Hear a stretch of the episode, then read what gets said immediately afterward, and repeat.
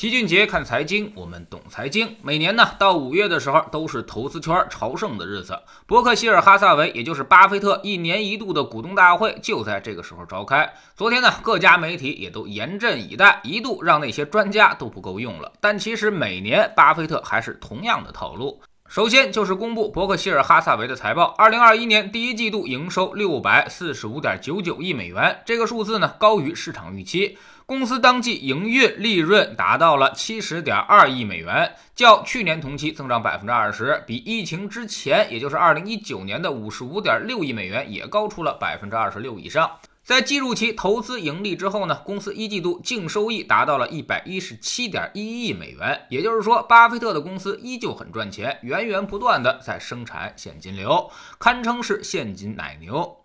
其次，股神手上的现金又变多了，如今呢已经达到了一千四百五十四亿美元，按照当前汇率计算，差不多是九千五百亿人民币了。也就是最近美元贬值了，要是早几天公布的话，甚至可能会超出万亿水平。现如今，股神的现金储备每个季度都以百分之五的速度增加，只有去年活久见式的下跌之后略有下降。第三呢，就是伯克希尔哈萨韦的 A 股普通股每股盈利七千六百三十八美元。哎，是的，你没看错，这是每股盈利。P/E 中的那个 E，如果简单的乘以四个季度，那么全年每股盈利应该会超过三万美元，对应它的股价四十一万两千两百八十六美元。伯克希尔哈萨韦的市盈率差不多是十三倍。从这个估值上来看，市场对于巴菲特还是相对保守的，股神并没有获得什么特殊的关照。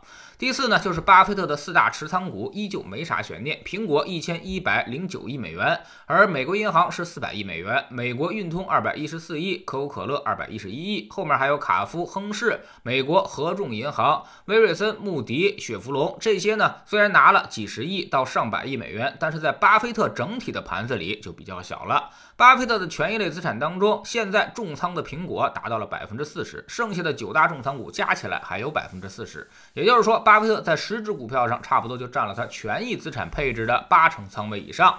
你觉得巴菲特是在孤注一掷吗？哎，别忘了上面说了，他手里还有一千四百五十四亿美元的现金，所以这大概是两千五百亿美元的权益类资产市值，其实只占到他总资产比例的也就百分之六十而已。而且你别忘了，巴菲特的公司都是现金奶牛，无论股市怎么样，他旗下这些投资都能给他源源不断的生产出现金来，一个季度就能上百亿美元。所以如果把这部分未来的收入也加到现金流里，那其实巴菲特的资产配置要保守得多，这就是巴菲特的秘密所在。他已经找到了正确的滚雪球方式，那就是现金流资产加上平衡的资产配置。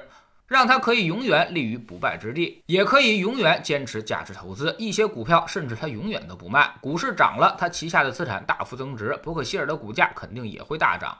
如果股市跌了，比如去年那样的活久见式的下跌，他手上有大量的现金，可以一路往下买。越是暴跌，他低价买入的资产也就越多。所以，往往在暴跌和股灾发生之后，巴菲特的业绩都会有一个突飞猛进的上涨。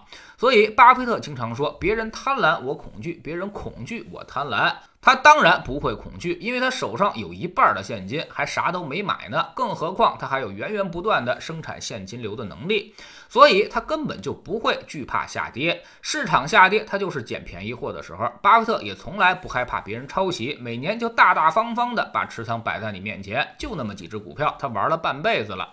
你敢抄他的作业吗？哎，抄了其实也没什么卵用。他的核心秘籍根本就不在重仓股上，而是在于他的模式上。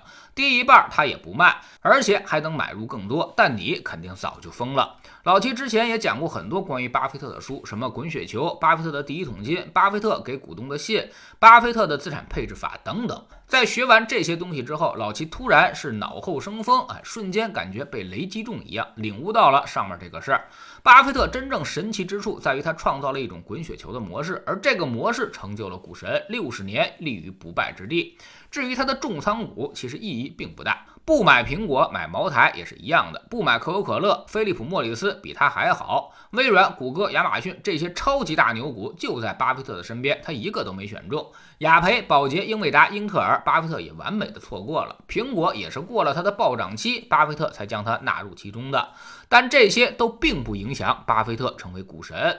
那么我们到底该怎么学习巴菲特呢？其实基金是做不到的，他没办法创造现金流，但是普通人却可以。你平常打工上班就能够创造源源不断的现金流收入。此时呢，你只需要按照巴菲特的方法做好你的资产配置，买入现金流资产，就可以创造巴菲特模式了。啥叫现金流资产？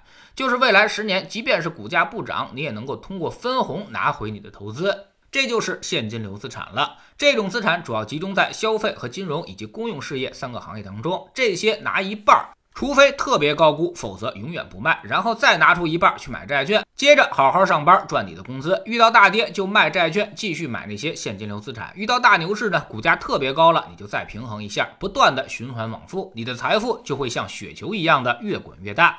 不要嫌慢，他越是到后面，财富滚动的速度也就越快。巴菲特百分之九十九的钱都是在他六十岁以后赚到的。如果你对这套方法和模式还不太熟悉，可以来知识星球齐俊杰的粉丝群里面。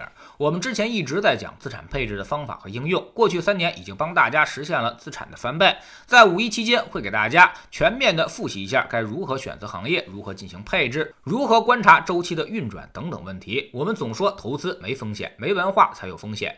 学点投资的真本事，从下载知识星球找齐俊杰的粉丝群开始。在这里，我们不但会给你鱼，还会教你捕鱼的技巧。新进来的朋友。可以先看看《星球置顶三》，我们之前讲过的重要内容和几个风险低但收益很高的资产配置方案都在这里面。在知识星球老七的读书圈里，我们为大家开讲高效能人士的七个习惯。昨天说到了第一个习惯，叫做积极主动。一切习惯的形成需要你有强烈的意图去进行改变。如果你不积极，那是很难迎来改变机会的。我们经常讲，改变现状只需要做到两点：一、提高你的认知；二、改变你的习惯，命运自然而然就会迎来转变。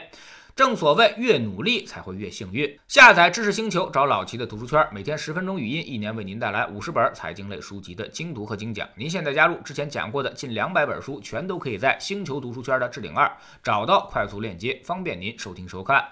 被这些经典洗脑之后，你的人生会从此不同。读书圈学习读万卷书，粉丝群实践行万里路，各自独立运营也单独付费，千万不要走错了。苹果用户请到老齐的读书圈同名公众号里面扫描二维码加入，三天之内不满意可以在星球 APP 的右上角自己全额退款，欢迎过来体验一下。